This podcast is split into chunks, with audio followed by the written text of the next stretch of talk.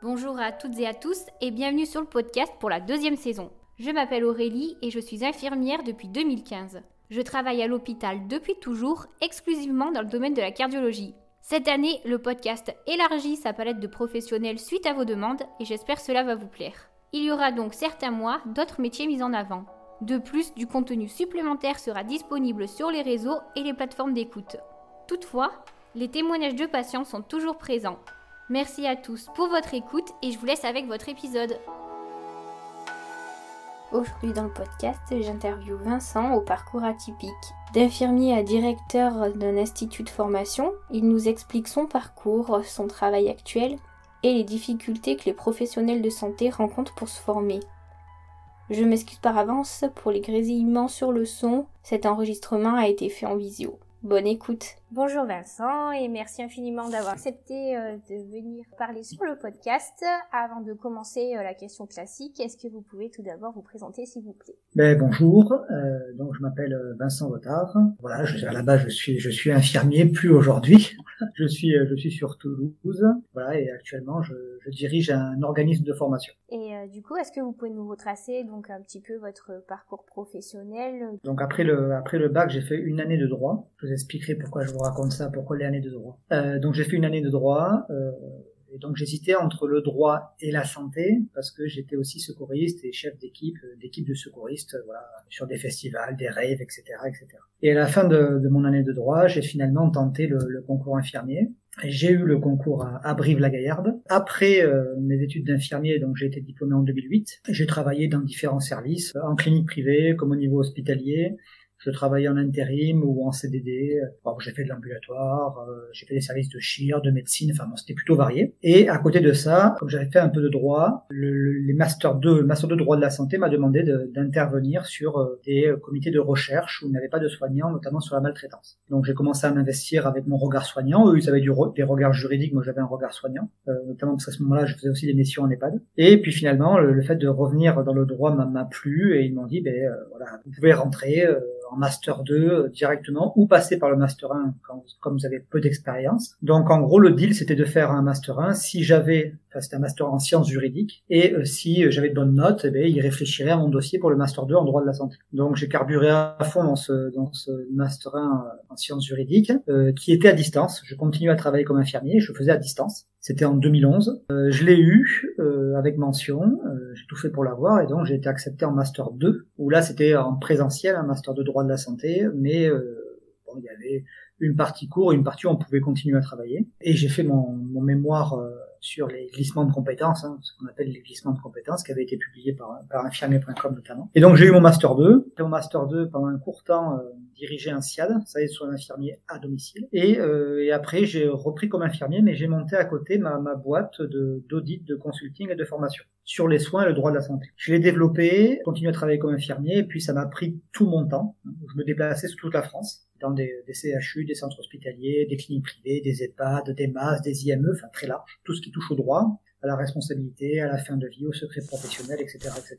Ça, je l'ai fait pendant plusieurs années comme consultant. À côté de ça, euh, j'ai commencé aussi à écrire des articles juridiques euh, pour des médias comme Actu Soin par exemple, ou des fois des, des articles pour des, des médias nationaux à force de faire le tour de France euh, avec ma petite entreprise, d'être chaque nuit dans les hôtels un peu partout en France, ça commence à être un peu compliqué, notamment pour la vie familiale. Donc j'ai eu une proposition donc pour être euh, responsable de formation à la Croix-Rouge française, où, je l'ai été euh, jusqu'à il y a encore euh, un mois et demi, là c'est tout frais, j'étais responsable des formations sanitaires et sociales de la formation professionnelle euh, de la Croix-Rouge Occitanie. Et là, depuis un mois, j'ai donc quitté mes fonctions à la Croix-Rouge et, je dis, je suis directeur d'un, d'un organisme, d'un, ce qu'on appelle un groupement d'intérêt public, c'est plus qu'un organisme de formation, mais pour faire rapide, voilà, d'un organisme de formation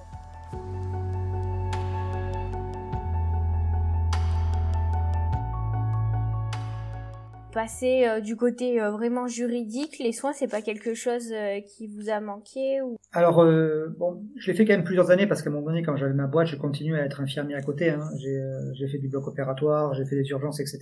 Après, c'est plus le travail en équipe des fois qui me manquait parce que quand vous faites consulting, quand vous êtes formateur, etc., en fait, vous êtes seul, même si vous êtes souvent des groupes en face. Et comme je continuais à travailler sur des problématiques qu'on rencontre dans les hôpitaux, dans les cliniques, dans les EHPAD, etc., des sujets intéressants qui touchent à l'éthique, qui touchent à la responsabilité, etc. Bah, finalement, j'étais passionné sur ce que je faisais et contact du service ne me manquait pas plus que ça. C'était plus le travail en équipe parce que je suis toujours dans la sphère de la santé, toujours dans la sphère hospitalière mais même si je ne fais plus euh, euh, de soins au sens euh, au sens noble du terme auprès des patients, mais c'est un peu différent. Genre on, a, on accompagne des on accompagne des professionnels de santé, on accompagne des établissements, etc., etc. Donc c'est vrai, c'est une, une autre vision du, du soin, même si c'est plus la pratique des soins infirmiers.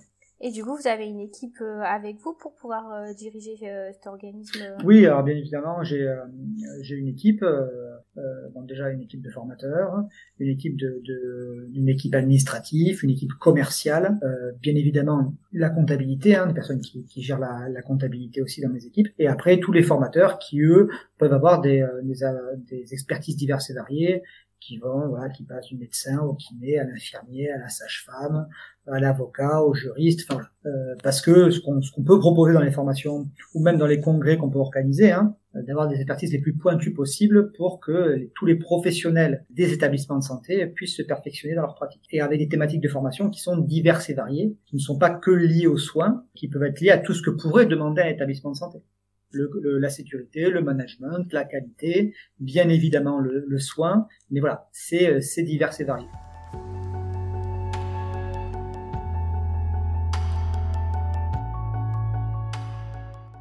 Et pendant que vous faisiez ces audits pendant ces années, est-ce que vous avez pu vous rendre compte euh, des difficultés dans les services ou dans euh, les établissements que vous avez rencontrés? Alors, Bien évidemment, enfin, euh, là où j'intervenais, c'était quand même, il pouvait y avoir des difficultés. Alors, il y a une grosse problématique, c'est le décalage, moi ce que j'observais, entre la loi et la réalité, que je pense que tout professionnel de santé ressent. Hein, entre euh, ses décrets de compétences et des, voilà, entre ce qu'il a le droit de faire ce qu'il fait réellement sur le terrain, voilà, entre le respect des droits des patients, enfin, tous ces textes de loi qui, des fois, sont peu actualisés par rapport aux pratiques du terrain et avec un décalage énorme qui peuvent mettre en danger les professionnels de santé, comme qui peuvent aussi mettre en danger les cadres ou les directions. Et il y a un, réel problème, un réel problème en France sur ça, sur l'actualisation des compétences des professionnels, l'actualisation du droit par rapport à ce qui se passe réellement sur le terrain. Je vous montre un exemple très concret. Euh, le référentiel aide-soignant, il a mis euh, c'est 2005-2021. Donc on a mis 16 ans pour autoriser des aides-soignants à faire des glycémies capillaires. Parce qu'il y a une bureaucratie lourde, etc., etc., parce qu'il y a des enjeux différents, des intérêts différents, donc c'est très lent. Ce qui fait que des fois, il y a un décalage énorme entre ce que dit le droit, ce qu'autorise la loi et ce qui se passe sur le terrain, parce qu'il manque de médecins, parce qu'il manque d'infirmiers, parce que les techniques changent. Les techniques changent et des fois, les textes ne parlent pas de ces nouvelles techniques. Et ça, oui, on le voit un peu partout dans les établissements. Oui, après aujourd'hui, on ne peut pas le nier. Euh, je pense que tout le monde est d'accord. On a beaucoup d'établissements qui, euh, beaucoup de professionnels qui sont en souffrance, voilà, parce qu'il y a une pénurie personnelle, enfin, X thématiques, euh, mais qui se ressentent depuis de nombreuses années. C'est pas une nouveauté. Et c'est pas une nouveauté qui vient avec le Covid. Il faut bien être conscient de ça. Le Covid n'a pas créé quelque chose. Il a majoré quelque chose qui existait déjà. Mais en tout cas, sur le droit, on pourrait très bien euh, faire évoluer le droit plus rapidement pour qu'il colle plus aux réalités du terrain et qui mette moins en danger les directions d'établissement, comme les professionnels de santé, comme les cadres. Et au niveau euh, des formations que vous proposez, c'est euh, pour tout, tout professionnel de santé dans le soin? Même plus large. C'est-à-dire que c'est pour tout professionnel qui travaille dans l'établissement de santé. On a des professionnels du secteur social, on peut avoir des assistantes sociales, bien évidemment. Enfin, voilà, c'est très large. C'est toute personne qui peut travailler dans cet établissement. On peut avoir aussi des cuistots, on peut voilà, toute personne, des managers, des cadres, des directeurs, etc. Peut leur proposer des formations. Après, bien évidemment, il y a des formations qui sont demandées par l'établissement, on veut aller là, c'est souvent ça, ou des formations que nous on peut proposer. Il y a après aussi l'organisation de congrès donc on peut aussi euh, qu'on peut aussi gérer. Mais c'est des volumes très très importants. La formation professionnelle est un volume très conséquent hein, parce qu'il faut que les professionnels s'actualisent très régulièrement. On se l'imagine pas comme ça, mais ça peut être ça peut être très conséquent. Donc voilà, donc il faut toujours être à la pointe aussi euh, des, des derniers textes de loi, des dernières spécificités techniques. Et c'est ça, tous nos experts avec qui on travaille qui vont nous apporter ça. Dernière recommandation de la HAS, etc., etc. il faut être au plus près de ça et pouvoir aussi euh, être des fois dans l'innovation avec le e-learning, avec euh, X choses, euh, la simulation. Là où je travaille, il y a une simulation de d'un bloc opératoire. Donc il y a un bloc opératoire et les gens viennent viennent voilà faire des pas des fausses opérations, mais en tout cas ils peuvent travailler sur sur un bloc opératoire qui a été créé de toutes pièces. L'hôpital de Grenoble, ils, font pareil pour une chambre de patients et chercher les erreurs sur tel ou tel bah, c'est, euh, il faut aussi rendre les choses un peu ludiques. La formation professionnelle, c'est pas un amphithéâtre plein à craquer avec quelqu'un qui parle. C'est du pratico-pratique. C'est du concret par rapport aux problématiques qu'ils ont sur le terrain. Et donc c'est vos euh, professionnels qui, euh, voilà, qui animent, mais qui recherchent, comme vous dites, des activités qui sont intéressantes pour les professionnels? Alors il y a deux choses. Il y a soit ce que nous demandent les établissements de santé, soit ce que nous on peut proposer. C'est-à-dire qu'on est aussi, euh, on peut aussi créer de nouvelles formations, on peut aller aussi sur de nouveaux secteurs qui sont porteurs, sur de nouveaux textes de loi qui créent des choses, etc. On peut répondre à des appels d'offres. Et il y a après tout ce que nous demandent les établissements de santé et aussi toutes les formations qui sont dites obligatoires pour s'actualiser la FGSU par exemple, etc. Donc c'est à la fois ce que nous on peut apporter par rapport à notre expertise euh, du domaine de la formation, des nouveautés qui peuvent arriver, des nouveautés pédagogiques, et après ce que les établissements euh, eux vont nous demander parce qu'ils ont des besoins spécifiques en fonction des, euh, des services, des professionnels qu'ils ont, etc. Des besoins très très spécifiques, hein, des fois sur des choses très techniques, en cancéro, etc., etc. Ou des choses plus plus globales.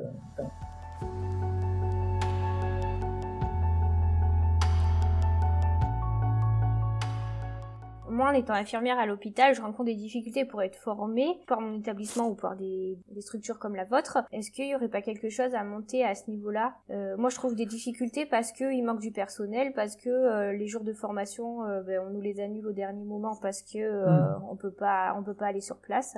Aujourd'hui, il faut être bien conscient d'une chose. le problème de la formation actuellement, c'est pas un problème financier. Globalement, il y a de l'argent dans la formation. Et il y a euh, le CPF, euh, il y a, enfin, il y a X choses, les OPCO, ce qu'on appelle les OPCO, la NFH. Le problème aujourd'hui, c'est de libérer le personnel. C'est-à-dire que oui, on peut proposer de la formation parce que il y a de l'argent. Il pleut pas de l'argent, mais il y a de l'argent pour pour faire de la formation, ce qui est logique. Mais c'est libérer le personnel. Et là, c'est très compliqué. Euh, le problème, c'est que nous, on n'a pas trop de réponses par rapport à ça, parce que c'est un problème là qui est global. C'est un problème qui est national et qui touche euh, à la fois les médecins, qui touche les infirmiers, qui touche les ex-soignants, etc. Parce qu'on est sur une pénurie personnelle. Ce qui fait que euh, les établissements ne veulent, pas libérer les gens en formation parce qu'ils ne peuvent pas les remplacer. Euh, alors il peut y avoir des fois le e-learning, il peut y avoir aussi des choses qui sont développées sur de la formation dans le service lui-même où le formateur va venir dans le service ça, c'est des types de formations qui sont en train d'être développées, mais qui doivent être cadrées juridiquement, qui peuvent être intéressants pour essayer de euh, d'amener la formation euh, dans le service et euh, pour pas que les personnes sortent là. Mais c'est toujours le même problème parce que vous êtes quand même en contact de patients. C'est toujours un peu difficile des fois de faire de la formation quand vous êtes en contact de patients et que vous courez un peu partout pour faire des soins à tel patient, tel patient parce que parce qu'il y a un sous-effectif. Et aujourd'hui, c'est le gros souci. Euh, le gros souci, c'est la pénurie de personnel qui impacte voilà votre l'actualisation de vos compétences et l'actualisation des compétences des infirmiers et de et de tout type de personnel. Il y a un autre souci qui est important, il faut bien se dire, c'est que le e-learning c'est bien, sauf que quand vous dites qu'il y a deux heures de e-learning, un employeur ne libère pas quelqu'un va pas prendre un remplaçant pour deux heures. Il prend un remplaçant pour 7 heures, il prend un remplaçant pour 14 heures, mais pas pour deux heures. Ce qui fait qu'on a des difficultés aussi à déployer du e-learning, parce que on peut pas demander à quelqu'un sur son temps de travail de quitter son temps de travail pendant deux heures. On le remplacera pas. Donc il y a des soucis dans la formation, il y a des techniques de formation qui sont de plus en plus pertinentes, des lunettes de simulation, plein de choses très intéressantes mais euh, qui sont confrontés à la problématique des, des établissements euh, au quotidien. Et après, toujours le problème, c'est que c'est difficile après de d'incriminer aussi le, les cadres ou le service, parce que eux, ils vous répondent, et ce que je peux comprendre, ils disent, oui, mais moi, si je libère l'infirmière, j'ai personne, qui peut s'occuper des patients. Donc c'est là la grande difficulté entre des obligations de formation pour actualiser les personnes et euh, un marché du travail actuellement où on manque de professionnels. Alors après, on va pas refaire le game pour savoir pourquoi on en manque et pourquoi les gens sont partis, etc. Bien évidemment qu'il y a eu euh, beaucoup de problématiques sur les conditions de travail pendant des années, qu'il y a des gens qui sont partis par rapport à ça. On va pas se mentir.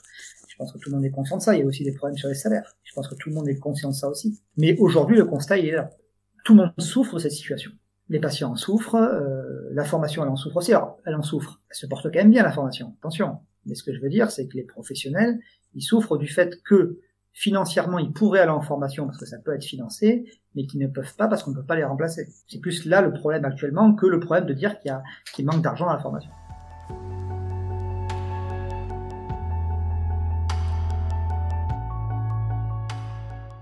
Je, voulais dire une chose que je dis souvent, et j'en ai parlé sur un article. Euh, il y a de plus en plus de formations qui sont ouvertes aux infirmiers et qui sont, euh, alors il y a la pratique avancée, hein, qui sont pas que IA, DIBOD, cadre, etc. ou puer.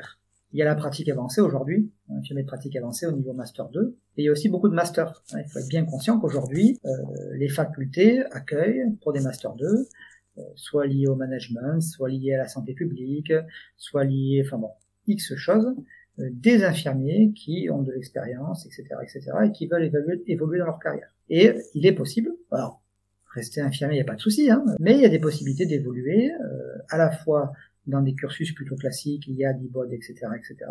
Dans des formations en type master, aussi des formations qui sont inscrites au registre national de certification professionnelle, ce qu'on appelle des formations certifiantes, qui attribuent un niveau euh, niveau 6, etc., etc., bac plus 3, bac plus 5, voilà. Et donc aujourd'hui, il existe, euh, ce qui n'existait pas il y a quand même une quinzaine d'années, etc., ça s'est développé. Les infirmiers qui veulent peuvent évoluer, peuvent évoluer, soit dans le volet plus technique, dans leur pratique du soin, soit juridique, moi j'en suis la preuve, ou de manager, soit dans un volet de la qualité de la santé publique. Il y a une possibilité d'évolution de carrière qui est beaucoup plus importante aujourd'hui et qui existe. Mais après, il faut pouvoir se renseigner auprès des facultés ou auprès des organismes de formation qui proposent des, euh, des formations certifiantes.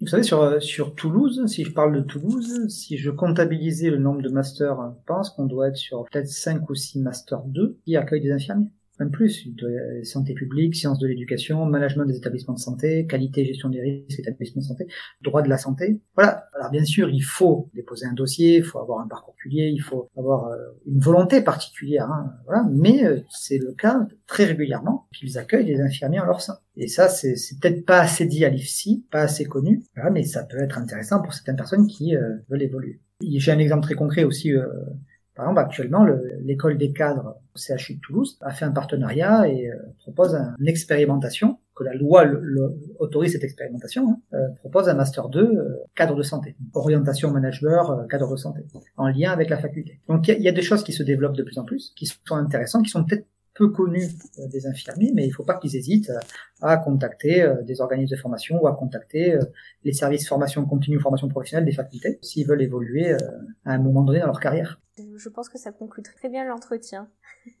Eh ben, parfait. Eh ben, merci beaucoup. Et eh ben, merci à vous. Merci à vous. Merci à toutes et à tous d'avoir suivi cette interview.